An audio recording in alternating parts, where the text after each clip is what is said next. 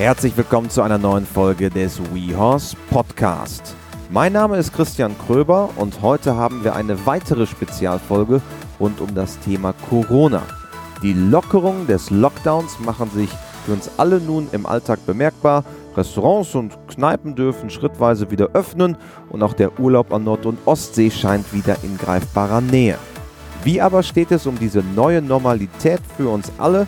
Was bedeutet sie konkret für den Pferdesport und welche Regeln gelten nun rund ums Pferd? Dafür spreche ich, wie schon vor einigen Wochen, mit dem Generalsekretär der Deutschen Reiterlichen Vereinigung und obersten Interessensvertreter des Pferdesports in Deutschland, Sönke Lauterbach. Also, auf geht's! Herzlich willkommen ein weiteres Mal im WeHorse Podcast an den FN-Generalsekretär Sönke Lauterbach. Hallo Sönke. Hallo. Es sind gut sechs Wochen vergangen, seitdem wir das letzte Mal hier im WeHorse Podcast gesprochen haben. Damals ging es um die drastischen und teilweise auch dramatischen Maßnahmen, als Deutschland runtergefahren hat. Nun stehen wir quasi auf der anderen Seite. Es wird wieder geöffnet nach dem Lockdown. Wie ist dein Blick Stand heute, 7. Mai 2020, 15 Uhr, auf das, was in der Zwischenzeit passiert ist und vor allen Dingen, wo wir jetzt auch gerade stehen?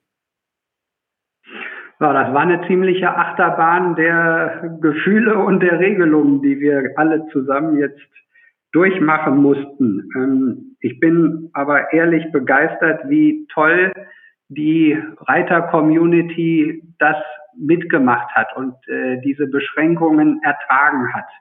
Natürlich gibt es ein paar, die haben das nicht so toll mitgemacht, aber ganz, ganz überwiegend hat es super funktioniert. Und was wir jetzt erleben, ist sozusagen der Lohn dafür, ne? dass äh, äh, die Regierungen von Bund und Ländern sagen konnten, wir machen jetzt wieder auf.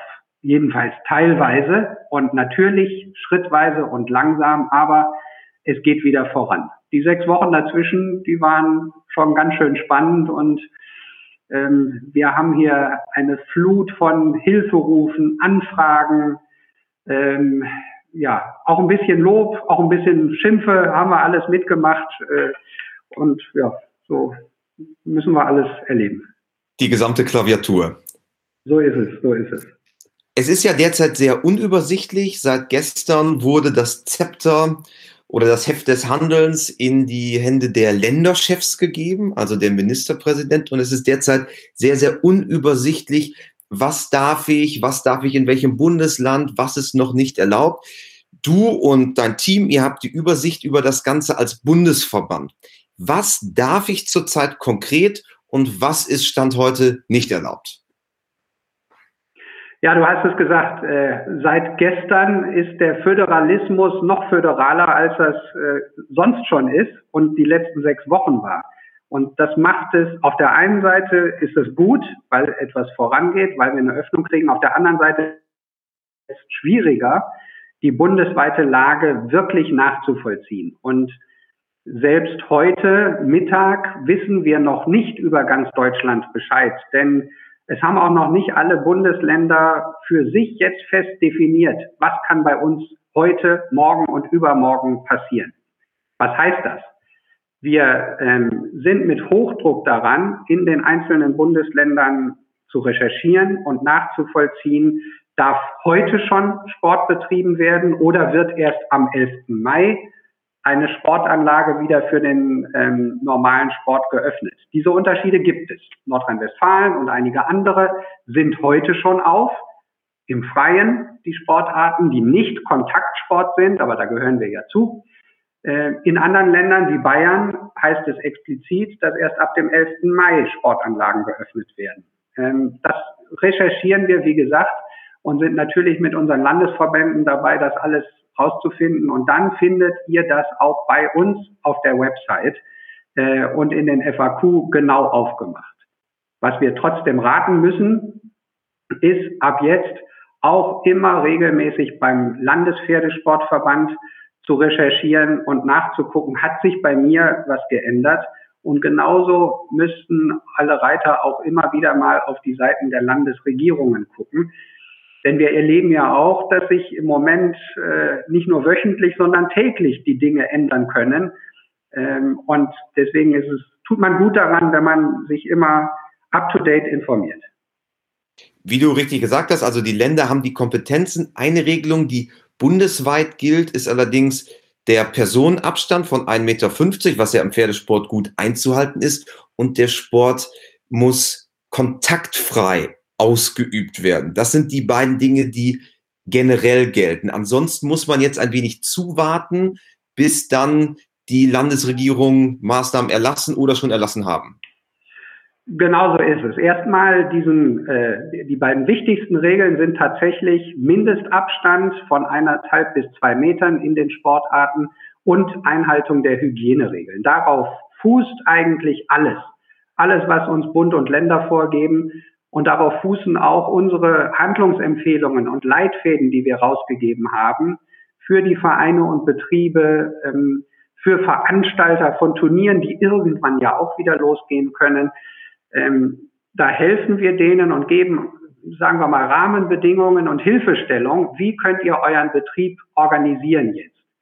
Wir alle haben eigentlich einen super Vorteil. Wir haben das jetzt schon sechs Wochen lang mitgemacht. Natürlich in einem noch etwas engeren Rahmen im, im Zusammenhang mit dieser Notfallversorgung und auch der Notfallbewegung. Wir haben aber jetzt sechs Wochen Erfahrung gesammelt. Im Grunde wird der Status, den wir bis gestern hatten oder in Bayern noch bis Sonntag haben werden, der wird jetzt ein Stück weit gelockert. Äh, es wird also besser, es wird leichter. Wir müssen nur darauf achten, dass wir diese Abstands- und Hygieneregeln beachten. Ähm, so einfach ist das, könnte man fast sagen, aber ich weiß natürlich, es ist nicht ganz so einfach. Es wird vor Ort sehr viel davon abhängen, dass sich die Pferdeleute weiter ähm, zusammenreißen und auch an einem Strang ziehen und gemeinsam arbeiten und jetzt nicht sagen, ja, ab heute gehe ich wieder sechs Stunden in den Stall, um äh, meine Piroschka zu versorgen. Das geht gerade nicht. Wir müssen uns weiter zurückhalten. Und der Betriebsleiter, der Vereinsvorstand vor Ort, der muss im Zweifelsfall weiterhin sagen, damit das auf meiner Anlage klappt, muss ich äh, schon noch einen, einen Plan machen, muss ich Slots vielleicht verteilen. Ähm, denn es gibt Anlagen, die sind nicht so groß, dass alle gleichzeitig kommen können und die Abstände sicher eingehalten werden können. Wir haben beim letzten Mal über diese Notfallpläne en Detail gesprochen. Also die Message ist jetzt, im Kern müssten diese eigentlich bestehen bleiben, denn die Kontaktsperre gilt ja offiziell weiter bis zum 11.06. Also die Kontaktsperre gilt erstmal weiter bis Anfang Juni, richtig. Die Notversorgungsphase im engeren Sinne, die ist jetzt beendet, weil Training und Unterricht dürfen wieder stattfinden. Aber, das ist tatsächlich ganz wichtig, es geht eben nicht so, wie es noch im Januar war. Äh, wir haben noch keine Vor-Corona-Zeit zurück.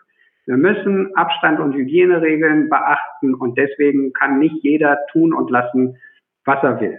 Aber nach unserem Dafürhalten, um mal ein Beispiel zu bringen, ganz konkret, ähm, in der Notfallbewegung hatten wir diese Richtschnur, ein Pferd auf 200 Quadratmetern. Das heißt, vier Pferde gleichzeitig auf dem Reitplatz.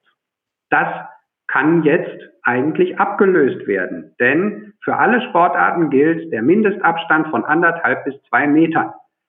Das haben wir ja per se schon, weil wir ein großes Pferd haben und wir auch äh, immer einen Sicherheitsabstand brauchen. Äh, dazu können wir jetzt wieder zurückkehren. Ich kann also auf einen Reitplatz jetzt auch wieder mit sechs oder vielleicht sieben Leuten gehen. Die müssen nur vernünftig lenken und mit einem etwas größeren Bogen aneinander vorbeireiten. Wie steht es dazu im Vergleich äh, hinsichtlich der Reithallen? Da ist ja eine Diskussion, wenn man die Definition anschaut. Ist das jetzt eine geschlossene Sporthalle? Ja, nein. Wie steht es da? Ja, die Reithalle, das wird fürchte ich, in den nächsten Tagen und Wochen fast unser größtes Konfliktthema sein. Wir haben jetzt die Situation, dass der Sport im Freien oder an der frischen Luft auf Sportanlagen wieder freigegeben ist. Das ist aus Sicht der Sportminister ja auch erstmal nachvollziehbar, weil eine Turnhalle, wie wir sie aus unserer Grundschule kennen, ähm, ist natürlich geschlossener und stickiger als eine, ja, als draußen zu sein. Und es ist aber auch anders als eine Reithalle. Deswegen ist unsere Argumentation ganz klar so, dass eine Reithalle was anderes ist als die Sporthalle, wo andere Sportarten vielleicht stattfinden und dass man in Reithallen weiterhin reiten soll. Das war ja sogar im Rahmen der Notfallbewegung in fast allen Reitanlagen so, dass unsere Hallen benutzt werden können, konnten. Also wäre es ja widersinnig, wenn es jetzt auf einmal nicht mehr erlaubt ist. Und wir Wann? haben erste Bundesländer, ähm, zum Beispiel Nordrhein-Westfalen hat in seinem Erlass von gestern Nachmittag schon explizit formuliert, äh, der Sport wird gelockert, das und das geht, Reithallen dürfen genutzt werden. Das ist das, was wir uns jetzt für alle Bundesländer wünschen. Und all unsere Landesverbände sind schon in der letzten Woche auf ihre Landesregierung losgegangen und haben äh, argumentiert und erklärt, warum eine Reithalle nicht mit anderen Sporthallen vergleichbar ist. Und wir, ich weiß aus Sachsen zum Beispiel, dass ab dem 18. Reithallen genutzt werden dürfen. An der Stelle sind wir jetzt voll am Start und die Landesverbände erreichen das eben nach und nach, dass Reithallen wirklich genutzt werden dürfen. Da, wo das noch nicht so ist, kommen wir darauf zurück, dass der Reitstallbetreiber, der Vereinsvorstand sich mit seinem örtlichen Ordnungsamt oder Gesundheitsamt absprechen muss und von denen eine Genehmigung erwirken muss, ähm, wenn er nicht Gefahr laufen will, was Verbotenes zu tun. Und das wäre wieder richtig doof, denn dann kann uns allen drohen, dass es heißt, oh, ja, haltet euch nicht an die Regeln, ihr macht, was ihr wollt, wir schließen den Betrieb jetzt hier doch wieder. Also auch hier heißt es weiterhin an die Regeln halten, kooperieren und alle an einem Strang ziehen. Absolut, das ist weiterhin absolut angesagt und das Mittel der Wahl. Ähm, wir wollen zurück zu einer Normalität, das geht aber noch nicht hundertprozentig. Und wir müssen uns ja auch im sonstigen Alltagsleben an diese Abstandsregeln weiterhin halten. Und deswegen müssen wir es auch im Stall machen. Äh, wenn wir weiter reiten wollen, dann ist das einfach im Moment angesagt. Nun sind diese Regelungen, über die wir gerade gesprochen haben, relativ einfach einzuhalten für einen Pferdebesitzer oder für einen Reiter, der ein Pferd hat. Vielleicht auch mit zweien ist das kein Problem. Was sind konkret die Auswirkungen auf Gruppenreitunterricht und was bedeutet das vor allen Dingen für Reitschulen, wo ja der, der Gruppenreitunterricht zum Alltag gehört? Mhm. Also erstmal haben wir eine Riesenerleichterung für Reitschulen, denn seit heute, beziehungsweise teilweise eben ab Montag, dürfen die wieder Unterricht geben. Die dürfen wieder normal arbeiten. Ähm, aber sie müssen natürlich auch diese Regeln einhalten. Und das heißt, es kann sein, dass die sagen, hm, ich hatte bisher eine Gruppengröße, da funktioniert das vielleicht nicht so. Ich schraube das ein bisschen zurück. Ich mache aus einer großen Gruppe eine etwas kleinere Gruppe. Die müssen also im Zweifelsfall ihre Stundenpläne ein bisschen ändern und dann natürlich auch ihre Kunden und Mitglieder informieren. Das kann für die Reitschulen auch heißen und heißt für die Betriebe generell, es sollen weiterhin nicht mehr Leute als nötig zum Stall kommen, denn dann kriege ich wieder ein Problem mit meinen Abstandsregeln. Ähm, also müssen Eltern ihre Kinder hinbringen und können eben nicht im Gemeinschaftsraum oder der Kneipe, die es da geben mag, warten, sondern müssen quasi vor der Tür warten oder nochmal nach Hause fahren und später wiederkommen. Dieses Gemeinschaftsgefühl, was wir eigentlich alle ja immer wollen und was so toll ist auch an unserem Sport, das haben wir weiterhin äh, für eine gewisse Zeit leider eben nicht. Aber ansonsten können die Reitschulen auf Basis unserer Empfehlungen für, den, für die Wiederaufnahme des Trainings, können sie jetzt wirklich ganz gut operieren, glaube ich, und wieder in das äh, Betriebsleben zurückkommen. Somit ist ja die erste Phase überwunden. Also die, die Pferdebranche fährt ein wenig wieder hoch. Ich glaube, ein großes Thema, was auch viele umtreibt, gerade auch die kleineren und mittleren Vereine, das ist das Thema Turniere. Wie ist die Sachlage derzeit rund ums Thema Veranstaltungen? Mhm.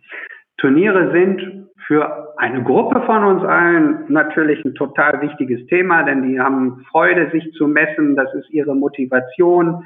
Das ist natürlich auch was, ein, ein Ziel zu haben. Wie bringe ich mein Pferd weiter? Und das ist uns jetzt erstmal weggebrochen für eine gewisse Zeit. Wir sind auch da, wir wissen, Veranstaltungen, sportliche Wettkämpfe werden in einer zweiten Welle der Lockerungen äh, zum Tragen kommen. Wann das ist, ist wieder abhängig von jedem einzelnen Bundesland. Also auch da, jeder muss bei sich gucken, wie ist es geregelt. Nordrhein-Westfalen hat gestern schon klar angekündigt, ab dem 30. Mai sollen Wettkämpfe im Jugend- und Amateurbereich wieder erlaubt sein. Äh, das heißt für uns normale Turniere, naja, ganz normal werden sie nicht sein, aber Turniere werden wieder gestattet sein. Jetzt muss ich vielleicht erklären, warum Amateure. Die Sportminister denken natürlich immer in diesen Kategorien erste und zweite Fußball- oder Handball-Bundesliga und sonstiger Sport. Bei uns auf den Turnieren nehmen natürlich auch Berufsreiter teil. Die sind nicht ausgeschlossen. Die dürfen dann auch Turnier reiten ab Ende Mai und hoffentlich eben auch in anderen Bundesländern als Nordrhein-Westfalen. Auf jeden Fall haben wir auch da Licht am Ende des Tunnels und ähm, eine, eine, äh, ein Ziel. Es kann wieder losgehen. Und ich weiß zum Beispiel, die beiden Reitvereine hier in Warendorf, die haben sich gleich gestern Abend zusammengesetzt. Beide hatten sowieso für den Juni ihr Turnier geplant. Der eine Verein am dritten Wochenende, der andere Verein am vierten Wochenende. Was haben die jetzt gemacht? Die haben gesagt, wir wollen Turnier machen. Und um bei sich das zu entzerren und weniger Leute gleichzeitig auf der Anlage zu haben, macht jetzt der eine Verein am ersten Wochenende Dressur und der andere am ersten Wochenende Springen und am zweiten Wochenende tauschen sie das um. Die machen also beide jetzt zwei Wochen Turnier, aber jeweils nur für eine Disziplin, sodass die Reiter hier in der Region zwei Wochenenden losgehen können, aber nicht so ein Geknubbel auf der Anlage herrscht. Ich finde das eine super Initiative. Also mit so ein bisschen Sachverstand und auch so ein bisschen out of the box denken, kann man da schon einiges bewegen, jetzt gerade wo diese Lockerungen kommen. Und man muss jetzt nicht, wie ja hier und da auch kolportiert wird, bis zum 31.8. warten, bis wieder Veranstaltungen in größerer, in Anführungsstrichen größerer Kategorie wieder loslegen können. Genau so ist es. Dieser 31.8., das ist ja das, äh, der große Meilenstein, wo es heißt, Großveranstaltungen dürfen bis da nicht stattfinden. Wir wissen bis heute nicht, wie das einzelne Bundesland eine Großveranstaltung überhaupt definiert. Äh, fängt das an bei 1000 Leuten oder bei 3000 oder schon bei 500? Das ist so ein bisschen die Herausforderung gerade für größere ländliche Turniere. Da müssen Sie sich dann auch wieder mit Ihren lokalen Ordnungsämtern abstimmen und sagen, wie ist das hier, was dürfen wir wirklich machen? Und darauf dann Ihre Veranstaltung ausrichten und ähm, das Turnier vielleicht ein bisschen abspecken oder eben ein bisschen länger machen, ein bisschen entzerren, um ein Angebot hinzukriegen, nachdem sie das Turnier auch stemmen können. Nun gibt es diese ganzen neuen Regularien und man hat das Gefühl, es wird sehr, sehr schnell auch wieder hochgefahren. Es gibt vielleicht auch unter den Ländern einen kleinen Überbietungswettlauf. Wer öffnet am schnellsten? Jetzt hat der in den letzten Wochen auch äh, sehr bekannt gewordene Virologe Kikule heute gesagt, es könnte auch vielleicht zu viel des Guten sein. Was würde eine zweite Welle und dadurch auch verbunden potenziell ein zweiter Lockdown für den Pferdesektor, für den Pferdesport bedeuten? Wie, wie schaust du da drauf? Ja, ich glaube, das wäre äh, so, so, so ein GAU, der auf uns zukommen könnte dann. Denn wir wissen, wir haben viele Vereine und Betriebe, die haben das jetzt einmal gerade so überstanden. Ähm, die, da sind die Reserven aufgebraucht, weil sechs Wochen eben kein Unterricht gegeben werden konnte. Wenn das ein zweites Mal passiert, dann werden wir viele von denen verlieren. Und genauso, wenn es zu einem Lockdown wieder käme und dann doch mehr Unternehmen generell äh, in ihrer Existenz gefährdet sind, dann kann das natürlich noch mehr Arbeitsplatzverluste bedeuten, als es jetzt schon gab. Wobei wir da immer alle dankbar sein können, glaube ich, dass wir in diesem Land leben mit einem Sozialsystem und Angeboten wie Kurzarbeit. Da beneidet uns ja die ganze Welt drum. Trotzdem wäre eine zweite Welle, ähm, würde auch das alles gefährden. Und dann müssten vielleicht auch ähm, Reiterinnen und Reiter ihr Hobby doch in Frage stellen, so tragisch das dann wäre. Aber so weit wollen wir jetzt ja eigentlich nicht denken. Wenn wir uns alle weiterhin an die Abstands- und Hygieneregeln halten und uns am Riemen reißen, dann muss es auch nicht so weit kommen. Also weiterhin Disziplin walten lassen und nicht jetzt denken, wir, das, der Virus ist schon besiegt, sondern wir müssen uns weiterhin an die Regeln halten, damit diese zweite oder vielleicht auch dritte Welle, man weiß ja nicht, wann ein Impfstoff kommt, einfach zurückgehalten wird. Genau, so ist es. Nun, um vielleicht auch was Positives aus den letzten ähm, sechs bis acht Wochen zu ziehen. Viele Menschen haben ja mehr Zeit gehabt, du sicherlich auch. Ist auch für euch als Verband eine ganz neue Situation. Ihr auch mit euren äh, vielen Anschlussverbänden als Dachorganisation. Was hast du so ganz persönlich mitgenommen? Hast du was Besonderes gelernt während der Krise oder irgendwas Besonderes mitgenommen, was du vorher vielleicht so nicht gesehen hast? Also, äh, ich war noch nie so lange am Stück zu Hause, weil zu meinem, also ganz persönlich zu meinem Job gehört eigentlich ja, ähm, dass ich in Deutschland, Europa und der Welt unterwegs bin und den deutschen Pferdesport auch vertrete. Das findet natürlich auch nicht statt oder es findet nur äh, digital statt. Äh, ich habe also gesehen, zu Hause ist auch richtig schön. Ähm, aber ansonsten äh, haben wir noch nicht so viel Ruhe, denn ähm, viele von uns hier sind wirklich äh, sieben Tage die Woche in die Informationskampagne für die Pferdeleute eingebunden und, und arbeiten mit Hochdruck daran, dass wir für alle die Informationen bereitstellen können und die Hilfestellung geben können, die sie brauchen. Deswegen ist uns noch nicht langweilig geworden.